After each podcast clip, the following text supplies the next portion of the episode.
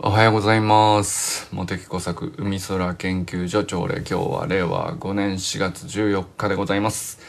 砂塚森忠さんおはようございます。森本あかりさん、全くんかんくんおはようございます。山本健太さんおはようございます。清水信之さんおはようございます。えー、寺石ゆかさんおはようございます。体調いかがですか？大丈夫ですか？まあね、あの、春先崩すってあるっていうよな。なんか、暖かくなって体調良くなるかなと思ったら、多分ね、あの、僕も結構昔よくやったんですけど、冬場に溜め込んだ水分を吐き出すっていうので、下痢になるっていうのが、あの、本当にあるみたいで、なんかその冬場さ、まあ、とにかくエネルギーいるしたくさん食べて水も確保しておこうって体が思うらしいんですよ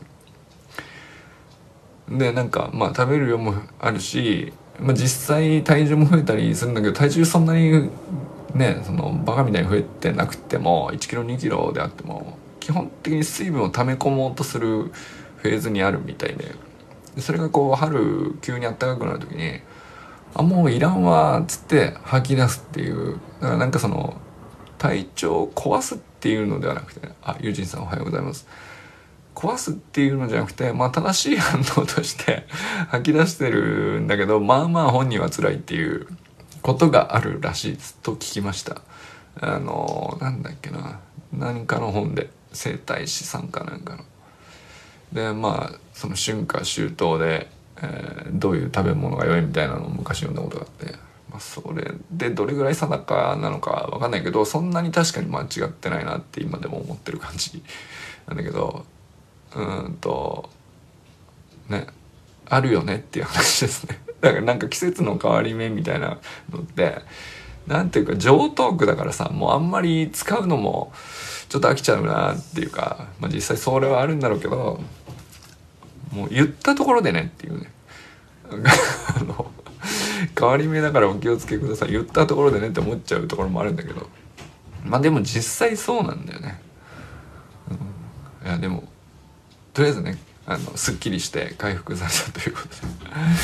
で。よかったです。えー中村修平さんおはようございます。山田友人さんおはようございます、えー中島明さんおはようございます。佐藤南君おはようございます。えー小山愛さんおはようございます、えー昨日ねまた善くんが熱い話してましたね。なんかあのー、善くんとあかねさんってなんちゅうかね結構その普段どんな感じなのか知らないけど結構ぶつかってるんですね聞いてるとね話その善くんの話を聞いてると。でまあ善くんはさ、まあ、ぶつかるってそのまあなんていうか、うん、悪い子じゃないけどお意思がはっきりしてる分だけまあだからあかあかねさんも大人扱いしてるし、うんっていうね、まあ、それはその、うん、どっちが間違ってる間違ってないじゃなくてぶ違う意見をを持ってる人間が違うペースで生きてて、えーまあ当然どっかでちゃんと正しくぶつかるっていうね。でそれをなんか葛藤を回避するように避け続けるからあの大概の場合ね。あの後々に負債がたまりにたまってあの 口聞かないみたいなさ 関係になっちゃったりとかするっていうのをねよく聞きますけど。それがさもうその日のうちにさぶつかったことをスタイフで解消してさいやでも結局お母さんが言ってることはその通りだし素晴らしい。なんかお母さんって素敵だよなみたいなことを 言ってるわけよ。すいやそんなお前が素敵だよっていうねあの話でしたけどね。いや連日熱くさせてくれますよね。まあっていう話もしようかなと思ってたんですけど今日は実はねちょっと貴重な日だなと思ってですね僕の話をしようと思います。聞いてくれとは言いませんがこれは残しておこうという感じですね。あの昨日の今日で、えー、まあこういう日はめったに来ないっていうね、まあ、私その本職がですね、まあ、気象学者といいますか研究論文を書いて、えーまあ、専門の科学雑誌にまあいろいろあるんですけどその雑誌に投稿してそこで審査を厳正に受けてですね、まあ、2人の匿名のあの、まあ、専門家が内容を読んでチェックして間違いがないかあるいはその論理的矛盾がないかとかあのこういうふうに修正したらもっと良くなるんじゃないかっていう意見をくれるっていう、まあ、そういう審査プロセスがあってでまあそれが1回で終わる場合もあるし3回4回5回って長いとねもうそうやって続く場合もあるしちょっと長くなりそうだからあの1回却下するわっていうね、まあ、そんな感じの仕組みで論文っていうのは世の中であの掲載に至るわけなんですけど、えー、昨日ですねあの僕の出していた投稿していた論文の査読結果っていうんですけど審査結果ですね、まあ、それ返ってきましてあのまあ却下の結果だったんですけど、まあ、これ却下の結果はよくあるんで別にそれ自体は。うん今までも 何度かあったなっていう話なんですけどうんまあ僕の20年ぐらいの研究者生活っていうかそういう中でも1位2位を争うぐらいのレベルで徹底的に全否定されたっていう そのいやでまあさすがにですねめちゃくちゃ今ねあのへこんでおります。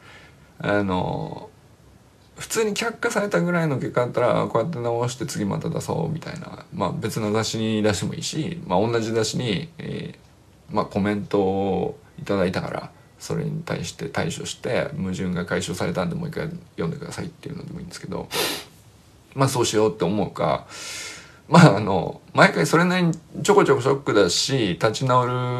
までにこう時間使ってでもう一回直してでもう一回出すっていうのをまあ繰り返すだけなんでそれもまあ粛々とまあある程度その研究者として当たり前のサイクルなんですけど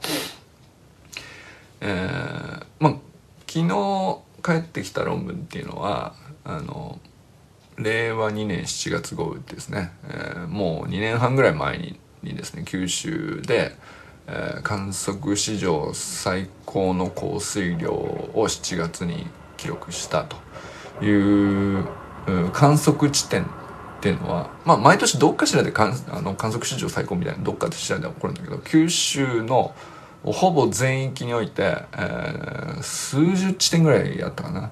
まあ、30地点ぐらいまあえっ、ー、と百何十地点ぐらいの観測地点のうちの30地点ぐらいが過去最高を記録するっていう要するに一箇所でたまたますごい強い雨降りましたじゃなくて九州全域においてずっと降ってたもんだからあの逃げ場のない状況になってまあその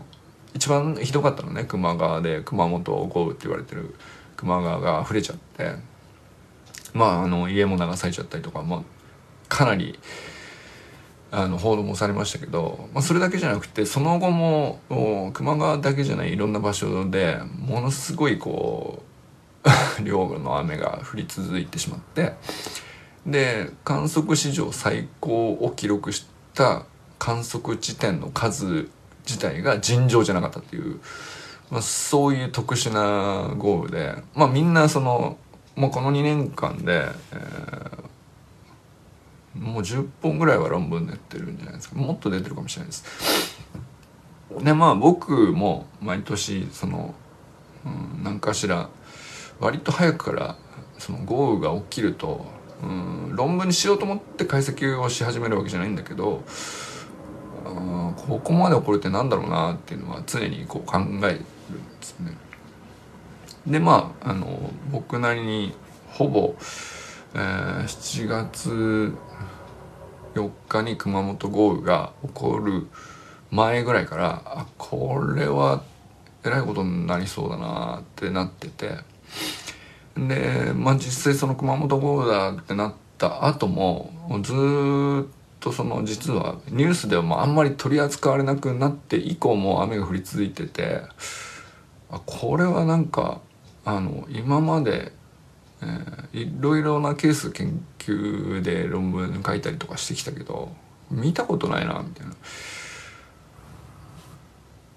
そういう感覚でずっと見てたからまあまあそれでこう不思議もあったし一方でその割となんか早くに仮説というかこういうシナリオだろうねっていう感じですね。でまあだからほぼ2年半ぐらいずっとなんていうか追っかけてるというか、えー、研究してたんですけどでまあ実は論文自体は1年ちょっとぐらいのところで1回、えー、速報って言ってですねあのそんなに長くならずにとにかくこういうこと起こってたよっていう簡単な報告ですね。論文の中でもすごく、うん、すぐに短く出すものとあのゆっくりこう後半にわたって検証して長く書いて出すものがあるんですけど、まあ、短いものですぐに出した方がいいなと思ったんで1年後ぐらいにだから去年ですね、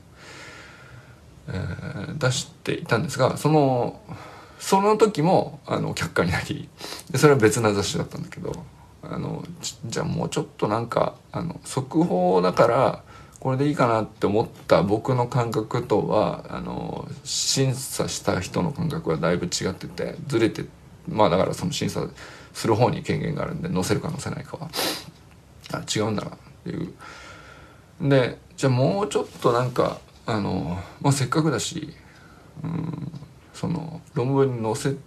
速報だからって論文に載せずに取っといた結構別な解析があってこれもちゃんと盛り込んであの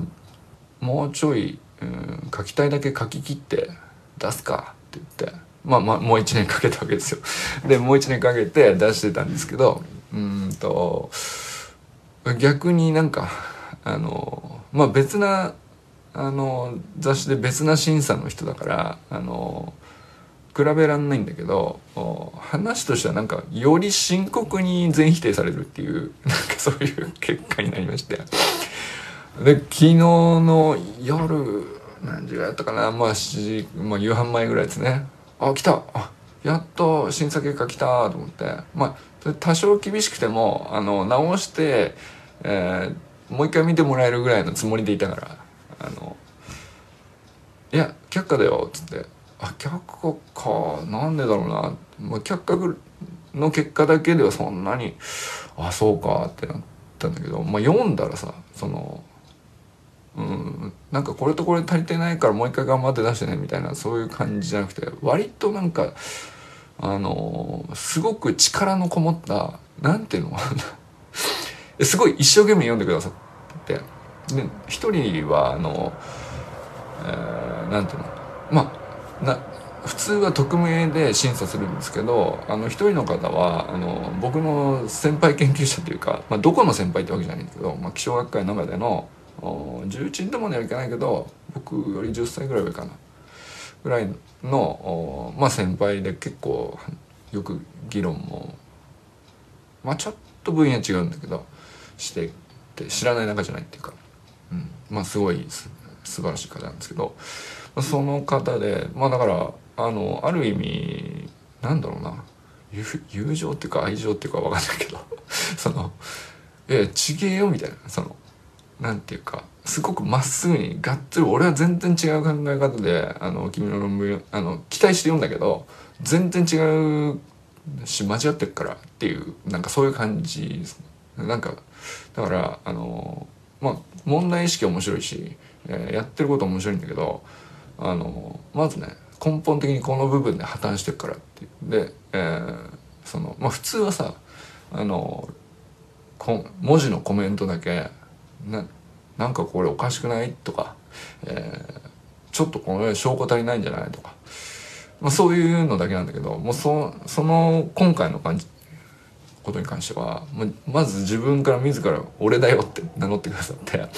「ああどうもありがとうございます」っていう感じで読んでいくんだけどあのー、まあまあ内容厳しいこともさることながらえー、データをわざわざ自分でこう裏付け解析っていうか同じデータ使って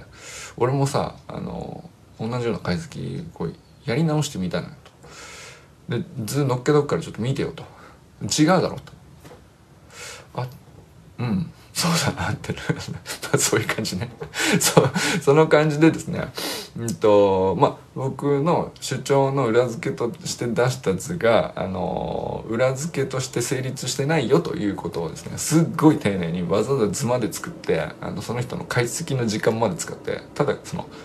普通だったらね文字書くだけなんだけどあの分析解析まで裏付けでもう一回やり直して俺やっといたからこれ図貼っとくぜみたいな感じですんげえこうもうそれだけでもその論文になってんじゃねえかぐらいのあの分厚い分厚いまあ非常に価値ある査読コメントなんですけれどもうんあのまあそういう意味では僕は感銘も受けました。ある意味ね。感銘も受けた一方で内容はあのなんていうか過去であの僕の研究史史上20年間において、えー、ナンバーワンじゃないかな。ここまできっつく全否定されたのはね。2通か1かぐらいな感じですね。あのまあそういう感じですね。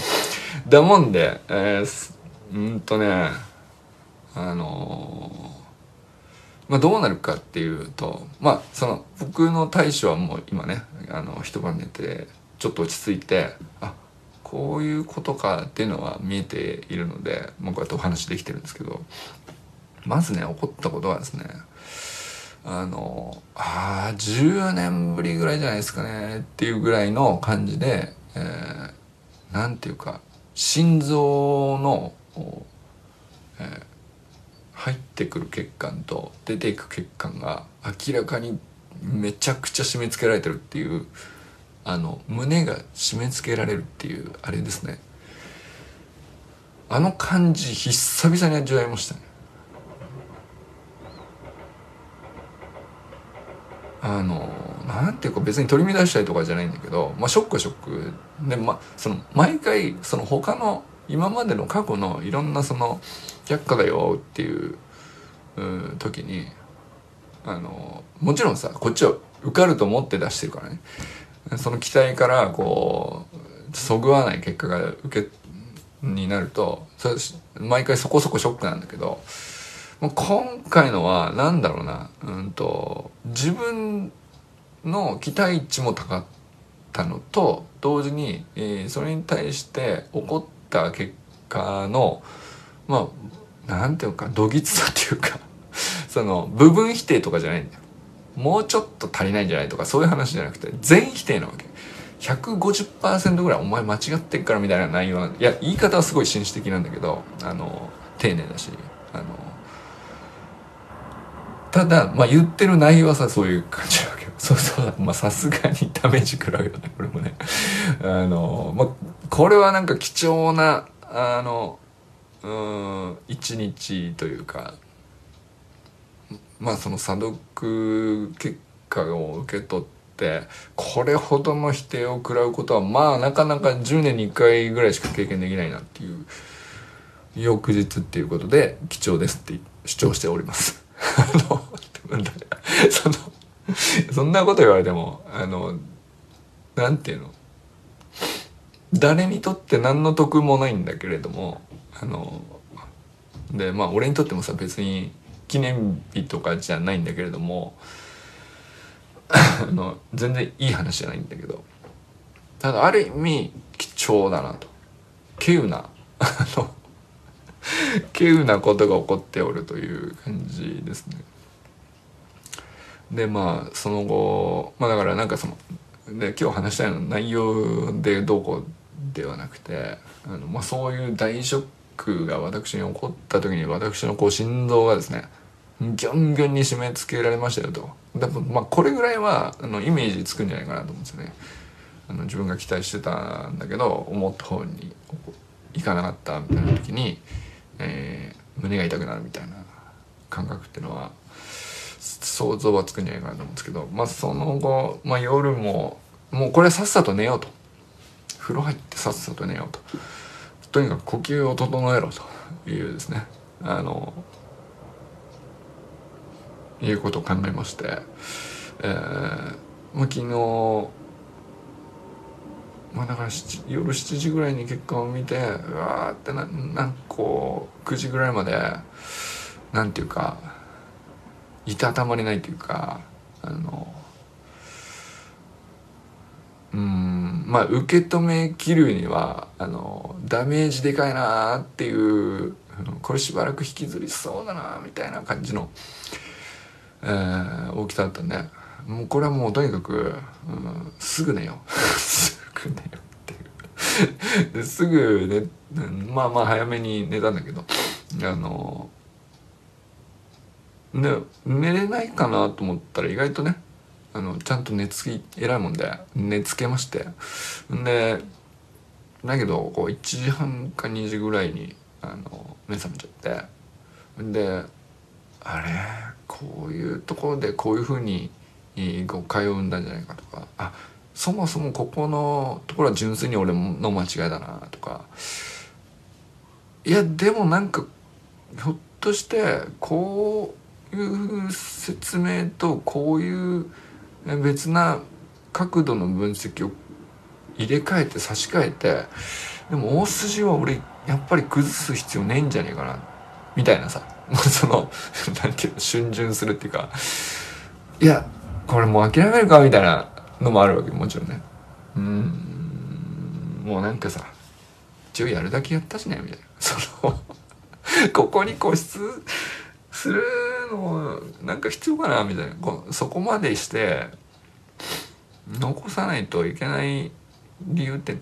俺の成果が1本増えたみたいな話以外に何かあるのかなみたいなさ。あのそういうね、まあ、若干ふてくされかけるっていう。ふてくされてはいないですね。まあなんかその折れかけている感じも起こりつつ。えっ、ー、とモテサクさんの研究内容は僕僕から見るとすげえなって感じていただけに僕も結構ダメーかなるほど。それは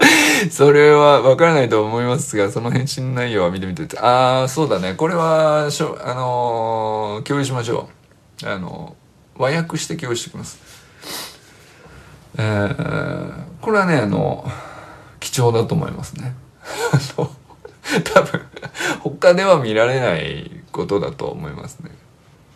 うん、でなんかあの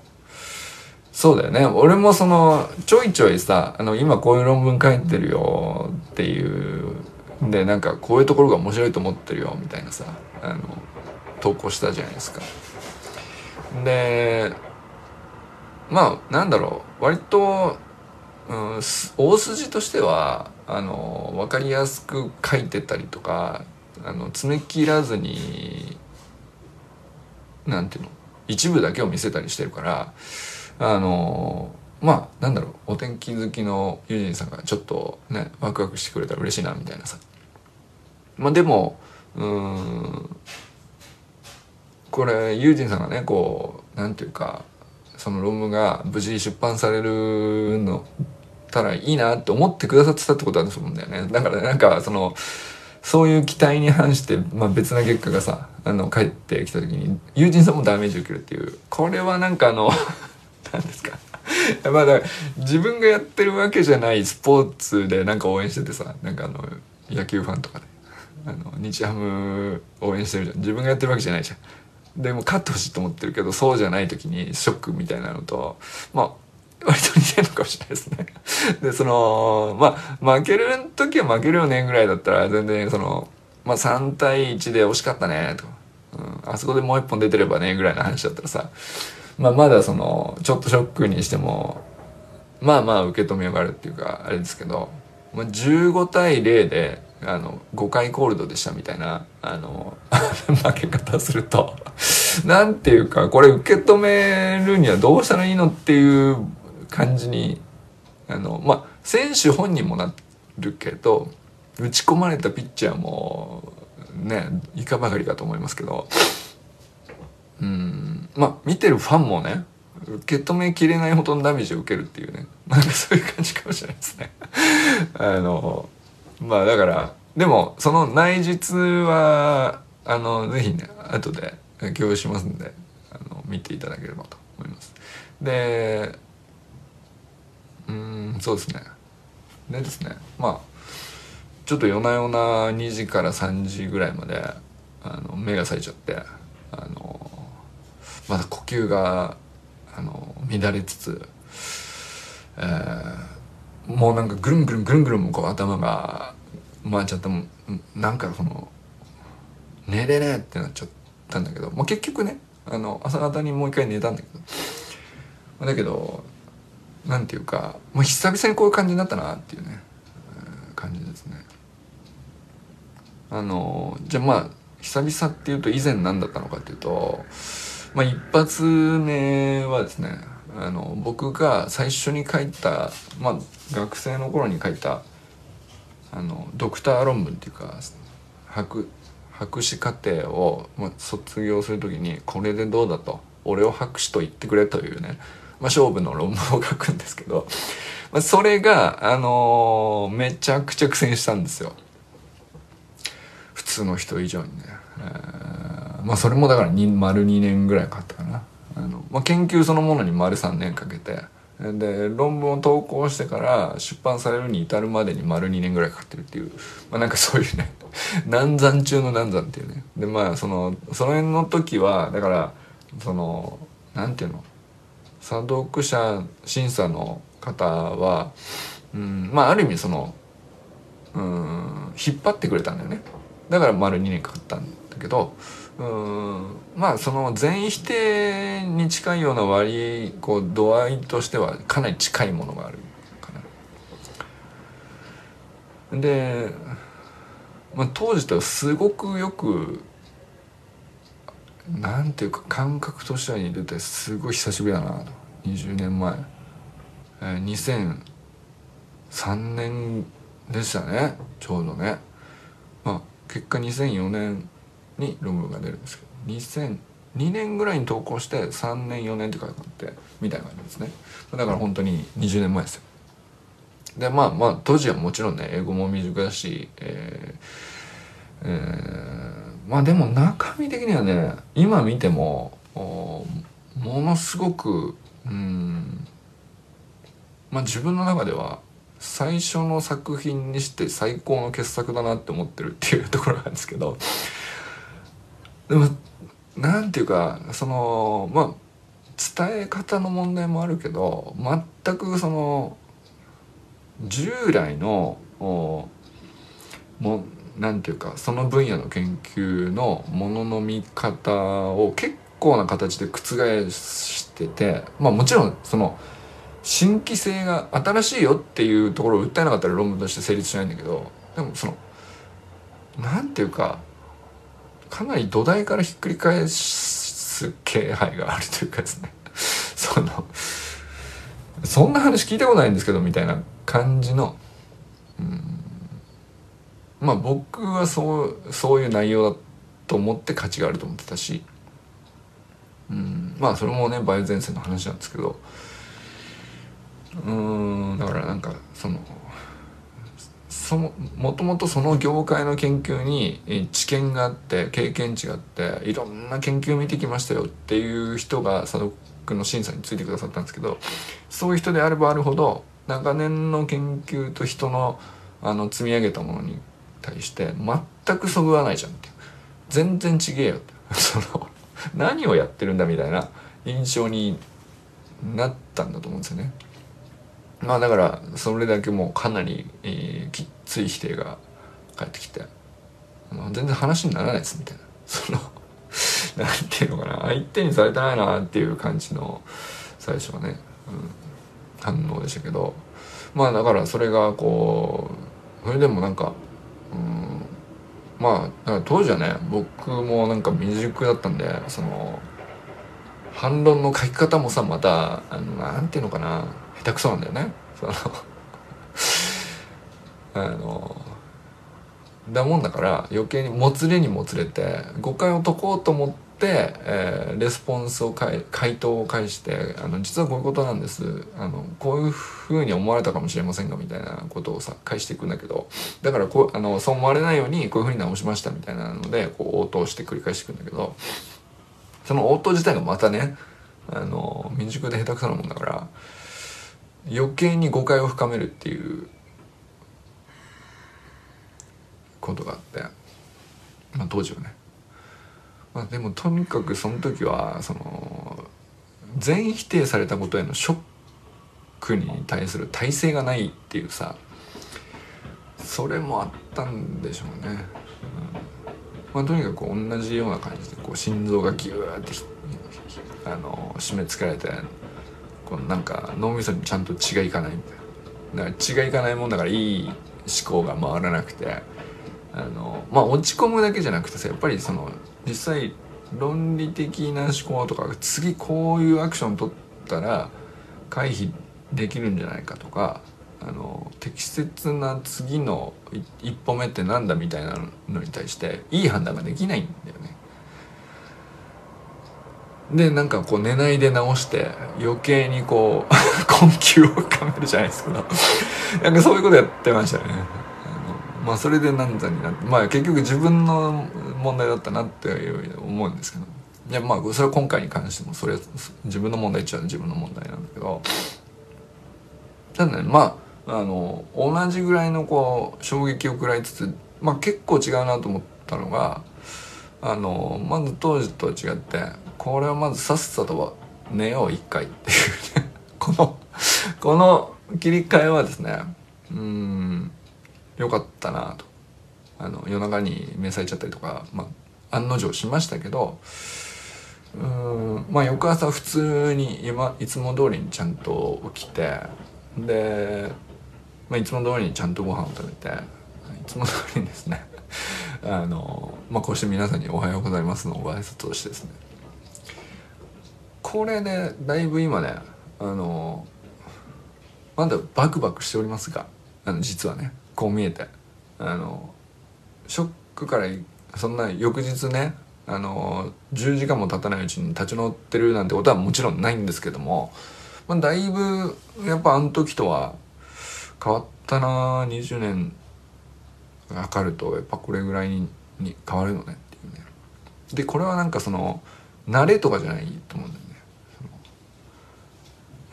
却下なんてよくあることだからっていう慣れとは違って、まあ、20年ぶりに20年前と同じぐらいの最大の衝撃に来たみたいな感じなんですけど慣れちゃいないですけどうんまあ当時よりはあのなんていうかうんまあなんかそのフィジカルに体勢が身についているというよりはテクニカルな感じがしますね。なんていうか、まあ、さっさと寝よう。呼吸を整えよう。んで、えー、いつも通りの時間に寝ていつも通りの時間に起き起きていつも通りや朝やってることをやるっていうこれ結構大事じゃないっていうね 感じですかね。まあこの後どうなるか分かんないですけどまあでもその少なくとも一瞬俺かけてもいいんじゃないか？これは。もうあのじょ なんていうか。いいんじゃないかってなりかけた自分もいるんですけどあの今朝早速ねあのあこれでどうかなみたいなあの図を作り直してこれどうすかっていうあこれならさいいじゃんみたいな。そ のいやそれ出したぐらいでは全然良くないんだけどあこれはなんかまだ光あるかもっていう、まあ、なんかそういう解析を思いついて図出してみてあこれでもう一回ちょっと修正して書き直してみようかなみたいな感じに、えー、なりましたね。平常とか日常とか常って大切なんでしょうねと。そうっすね。なんかルーティーンを調子の悪い時ほど乱さないようにするっていうのは当時考えたことなかったですね。うんそれこそうんまあ当時もそんな知識もなかったし。でつい最近になってだってさそのスポーツ選手がルーティンを大事にするっていうさその調子が悪くなったとしてもとにかく同じことを繰り返すところことによっていつもと何が違うのかをちゃんと感じ取れる体にしておくみたいなさなんかそういうあかっこいいなみたいなそのでも自分と関係ないことのように捉えてた時期が結構ずっとあったんだけど最近ね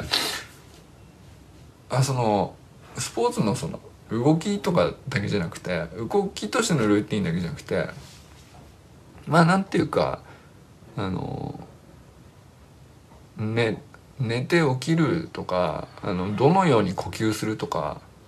そのレベルからでまあ風呂には何分入るとかさ ご飯はこれぐらいをちゃんと食べると。かあの何時に食べて、えー、そこを崩さないみたいなのってのは結構ねあのなんだかんだ言って強力なルーティンなのかなっていうね。それはあのあこれが支えてくれたなみたいな実感があるわけじゃないんですけど、うん、今友人さんおっしゃってる通りかもしれないですね。平常とか日常とか。まあ、それがあるおかげでそのまあ片っぽからガーンとこうね なんていうか衝撃がガーンってきてもあのまあ足元はちゃんと地に足がついててで、まあ、上半身由来でこう崩れ落ちそうになってもまああのもう一回ゆっくり立ち上がれば あまだ生きてますねっていうね。でまあもしくはこう反対側からあの衝撃を食らったに対してもこうそれを押し返すようにまあ自分の体で押し返すようにしていく力も大事だけど、まあ、そのそれこそね友人さんがさ同じ気持ちになってあの同じようにショックを感じてくれるとかっていうのもまあなんていうかそれがさ押し返す力そのものではないかもしれないけどありがたいことですよね。でこれはなんかあのやっぱり共有しててよかったなと思いましたね。そのプロセスというか途中経過で、まあ、こういうことやってるよと。まだ認められてるわけじゃないからそういう段階のものを何ていうか誰かに見せるっていうのはあのまあまあ怖いんですよ。それこそだからこういう結果になるかもしれないからね。まあまあの確率でなる可能性があるからそうなってかっこ悪いじゃん。そのめちゃくちゃ惨めだしさ。だからあの無事出ましたって言ってから発表したいわけよ。できれば。なんていうか。精神衛生上はさ。どっちかというとそのまだ認められてません、僕はすごくワクワクしててめちゃくちゃ新しいぞと思ってれば思ってるほどこれリスク高いわけよ。めちゃくちゃ弾かれ通用通じないっていうか理解してもらえないっていう可能性もめちゃくちゃ高いからさ。いやかっこいいですありがとうございますそうそうだからさもうなんていうかあの自信があるというよりも、えー、非常にこうワクワクしてます。めちゃくちゃ面白いです。これすげえって俺今あの夢中ですみたいなものほどね怖いんですよ途中経過で出すっていうのがあの無事あのなんていうか認めていただきました。あのっていうふうに整ってから発表したいんですよ。普通はね。でまああのでそれで全然いいと思うんですけど普通。だけどまああの普通じゃないこと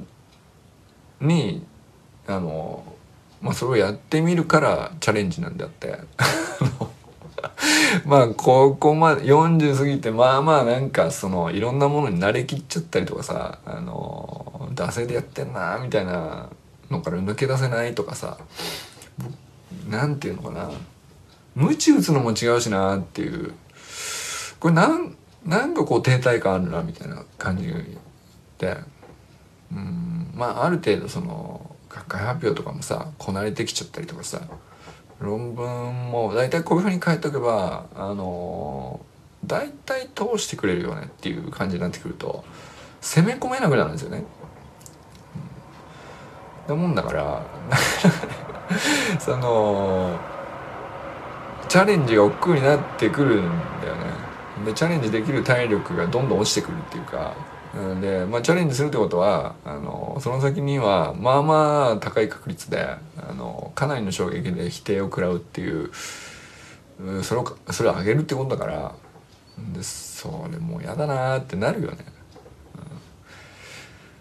うん、でそれにさらに輪をかけて、えー、なんていうか全然そのあまり事情をよくわからないけどなんだったら「あ研究者すごいですね」みたいな感じで、えー そうそう。めちゃくちゃ攻め込んでですね、攻めすぎだよっていう。まあ普通にはっきり書かれてました。そのあの強調しすぎじゃないっていう。君の言う公開高気圧というやつ。まあいいけどさみたいな。あの だからねその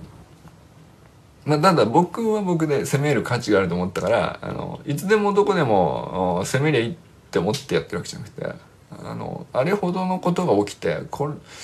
そうだとしたらもうこいつ以外を逆にその主役にするストーリーが俺には思いつかない。でうんとまあもうすでに出てる何何本かの論文に関しても全然それもさあの価値あるものだしあのでもまあ基本的には割とオーソドックスなこと書いてあるわけよ。あれほどうん過去類を見ないなんかとんでもないことが起きてるっていうことなのにうんっていうね。なんていうかうんなんていうのかな。まあすごくオーソドックスなあの成功法というかまっとうなんですよね、えー、だからあのすごくまあなんていうかそうだよねっていう。読んですごいすごい素直にそうだよねっていう内容が多いですね。だからそれはそれであのすぐ速報として出されることは、まあ、ある意味とっても価値があるし僕もその論文を全部こう参考にしていいいい内容がもうすでにあの人がやってくれたんだなっていうのをあの書きつつそれでも俺ここだけは納得いってねえのよっていう。